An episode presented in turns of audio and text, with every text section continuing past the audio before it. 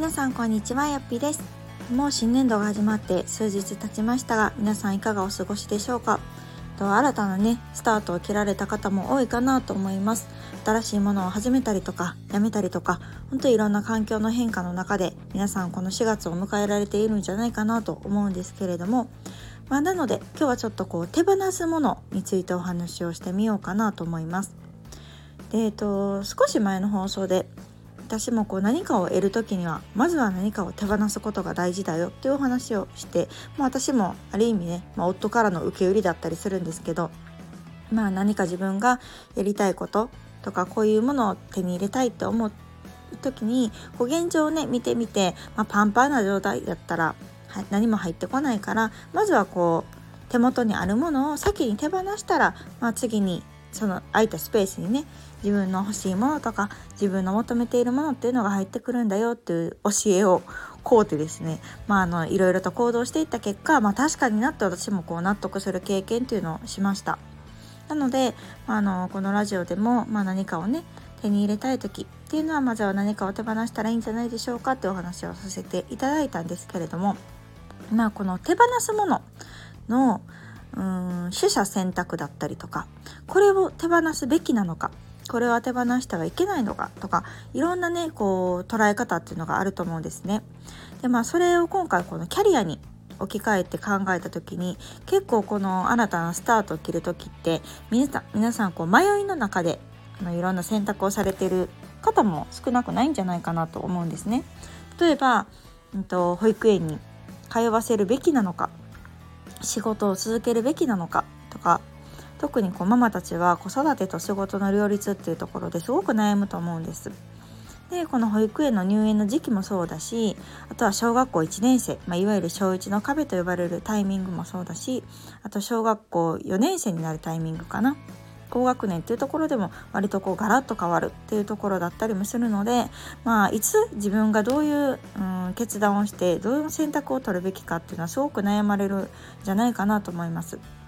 で、えっと、実際私の周りでもですね小学校1年生になるタイミングで仕事を辞めるもしくは働き方を変えるママっていうのが本当に多いんですね。であの私の身近なママ友だったりとかもともとねお友達もそうなんですけど、まあ、あの実際通っている保育園の先生ですよねもう今年退職された方とかパートになられた方とかもいて、まあ、お話を聞いてるとこの4月から子供が1年生なんですっていう方だったんですね。なのでやっぱりこう朝の時間とかねどうしても小学校の時間っていうのが8時とかに登校するのかなまあそれが多分早いって捉えられる人もいるけど遅いって感じるママもいると思うんですね。例えば保育園に通わせていて朝7時とか8時に送ってたお母さんからしたらやっぱり8時とかに子供が一人でね家を出るっていうのがやっぱり心配自分の方が先に出るっていうのが心配だったりとかあのお迎えもそうですよね帰ってくる時間が早いやっぱり1年生はねあの割と早く帰ってくるのでそのタイミングで自分が家にいないっていう働き方っていうのをちょっと見直そうと思ってってお母さんが多かったです。でまあそれでねパートとかに切り替えれる方もいればやっぱりもうそれはちょっと難しいよねっていう形で退職をされる方もいたし、まあ、一旦ね働き方を見直すっていう意味も込めて、まあ、退職を選ばれてる方もいると思うんですけどそういうこうまあ、うん、キャリアを途絶えるという言い方をするのが適切か分かんないんですけれどもまあ一旦リセットしてね今まで長く働いていたけれども一回ここで辞めるっていう方がすごく周りに多かったんです。なのであやっぱりこの小学校へ入園する入学かするタイミングってうんお母さんってやっぱりいろいろ考えるんだなっていうのを改めて思います。でそれはまあ割と私も身近というか、まあ、私自身ももう来年ね迎えることになるんですけれどももう少し先を行った時にもうちょっと上のねこのママが上の子を持つママがね小学校やっぱり34年生ぐらいになると一気に手が離れるよと。もう小学生に慣れてくるし子供も。小学校に慣れてもう34年生になったら友達もねいっぱいできるしうんまあ学童だったら学童ねもう辞める子も増えてくるぐらい、うん、もう学校終わって家帰ってきてそのまま遊びに行くみたいな子も増えるからうんなんか一気にこう自分っていうものがその時に何が残ってるのかうん、その3年生4年生とかになった時に自分はもう仕事を辞めてしまったけれどもさあ今から再就職っていうのがなかなか難しかったりとか今まで何年間か築き上げてきたものがもう今手元にない時にすごくこう無力感に襲われるみたいな声も聞いたんですね。だからうん1年生になるタイミングで辞めない方がいいよフルタイムでしんどくってもやってた方がいいよっていうアドバイスもあるようです。なので本当それって人の価値観それぞれだなと思っていてどれも正しいというかどれも皆さんが自分が正義だと思ってアドバイスされてる言葉だと思うんですね。ただ自分を選ぶか、うん、自分は何を選ぶかっていうのは本当こう自分っていうものを持ってないと本当難しいなと思っていて。うーんまあ保育園もそうですよね。保育園の入園が正しいのかどうか。うんその子供がね生まれて育っていくタイミングで仕事を辞めて一旦専業主婦になるっていう選択肢もあるし、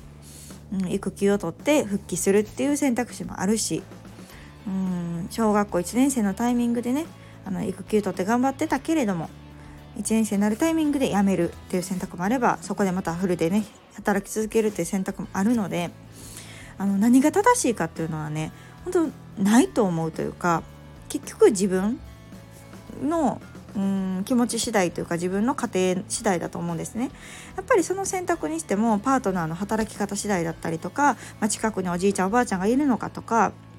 保育園なのか幼稚園なのかとか学童入ってるのか入ってないのかと本当にそういうところの要素で決まってくる部分が多いしまあそれ以前に自分がまずどうしたいかっていうところですよね。でそういう意味でもやっぱりこう自分軸を持っていけるっていうのは本当に大事だなと思っていてあの人それぞれね自分の価値観っていうのがあるから A さんがこう言った B さんがこう言った C さんがこう言ったっていうので皆さん違う意見同じ小学校1年生の子を持つママでも多分言うことって全然違ったりすると思うんですね。でその時にやっぱり自分軸っていうものを持ってないとこう人のうん、価値観で測ってしまうああそうか1年生の時に家にいてあげないとかわいそうなのかゆらゆらで B さんは「え仕事辞めて家にいてあげよう」って言ってあげる。そうかやっぱり家にいるのがベストなのか。ゆらゆらで C さんは「今辞めたらもったいないよ」って3年生4年生になって手離れるから今しんどいと思うけどとりあえず耐えて頑張り。そっか今キャリア手放したらその先自分には何も残らないんか。ゆらゆら。みたいな感じでねきっとなると思うんですよ。だからまずこう自分軸を整えるっていうところをやるのってすごく大事だなと思っていて。ね、私自身もやっぱりそうだったんですね。うん子供が上の子がね今 1,、えっと、1歳ぐらいの時かこれから働くのか自分は今専業主婦でどうしたらいいのかと思った時にほんといろんな方の意見を聞きました。聞いて悩んで迷ってすごいあこれで自分の中ではいいんやと思っててもそれでも揺らぐし自信を持てなかったりもしたんですね。うん専業主婦であるべきって思って私は仕事を辞めて専業主婦になったのにうんいざこう周りのママとか働いてるママとか見てみるとああなんかそうかこういうやり方もあったんかと思ったりとかね。あそっか。やっぱり仕事っていうのも自分にとっては大事やったんかってやめてから気づいたりとか。はたまたでもやっぱりうん仕事辞めててよかったと思うこともいっぱいあったりとかね。本当にこういろんな状況があって自分の中でも迷って迷って、まあ、最終的には、もう家で働くっていうねなかなかイレギュラーというか周りにはいなかった働き方っていうのを選んだんですけど、まあ、それも結局自分のこうしたいっていうのをもう自分の中でも確固たるものにしたんですね。うん、それがこう非常識な働き方であっても周りにそんな働き方をしてる人がいなかったとしても私はこうしたいこんな風に生きたいっていうのをまず決めてそこからじゃあどんな働き方があるのかっていう逆算をしていって今があるのでだから私は結構今の自分の働き方とか生き方とかこの余白の持ち方っていうところに納得してるからこそまあ仮にね周りが「うん、保育園こんな小さい時から生かしてかわいそうだよ」って言われたりとか「うんえー、専業主婦の方がいいよ」って言われたりとか「うん、フルタイムでブリブリ働いた方が後々のことを考えるとねいいよ」って言われたとしても今の私はね現状はうんそれはうん、分かるというか、まあ、意見としてはねもちろんあの聞くんですけれどもでも私にとってのベストはこれなんです今なんですっていうものを言えるっていうのはやっぱり自分の中でのこうありたいっていうところを明確にしたからかなっていうのは感じています。うんなのでやっぱり結局は自分の人生なのでね自分の人生は自分が思い描いている目標だったりとか目的だったりとかにこうカスタマイズしていくっていうのがすごく大事なのできっとこう、うん、いろんな意見を聞いていろんな人の考えを聞いて、うん、考えが揺らいだりとかね戸惑ったりとかする方もいると思うんですけどそういう時には今一度ねあ自分ってどういうふうに生きたいんかなとかどうありたいんかなっていうのにこう立ち戻ってもらえたらなんか自分の選択っていうものに自信を持ってるんじゃないかなと思うしその手放すものっていうのも間違わないんじゃないかなと思います。うん、そこでこうキャリアを手放すことがいいことなのか良くないことなのか自分にとってですそれは自分にとってどうなのか、うん、っていうのを、あのー、すごく感じるので手放すものを間違えないっていうところですよね。そのためにはそれが正しいのか間違ってるのかっていうのはその時点では分からなかったとしてもやっぱりそのどうありたいっていうところに戻って考えるとあそのためにはこうするべきだよねこうしてよかったよねっていうところが負に落ちるんじゃないかなと思います。なので、うん、手放すものを考える時には一度そこに立ち戻ってもらってねうん、あやっぱり今の私にはこれは不要やなって思うものを手放すっていう癖をつけてみたらいいんじゃないかなと感じましたそうすることで意外なねあこれ私の中では必須と思ってたけど意外と不要やんとか、うん、あこれ手放しそうやったけどあかんあかん私にとっては大事やわとかっていうところに、うん、すごくこう気づくことによって自信を持った選択ができるんじゃないかなと感じております。本当この4月っていうのは大きな決断をする方が多いと思うし、まあ、今後もねそういうふうにうん自分の中での人生の選択っていうのは何回も来ると思いますので、まあ、そのタイミングでねこのお話を思い出してもらったりとか私自身意識するようにしてます。なのであの私も今後きっと大きな選択っていうのがまだまだ待ち受けてると思いますのでその時には自分自身のねこうありたいとかこうなりたいってところにうん戻ってしっかりこう自分軸で判断をしていきたいなというふうに感じたので今日はこんなお話をさせていただきました。皆さん新たなスタートを切って今不安に駆られてる方もいらっしゃるかと思いますが最後ね正解にしていく自信を持ってこれでよかったんだってしていくような歩みを一緒にしていけたらいいんじゃないかなと思います。ではまた次回の放送をお楽しみに。さよなら。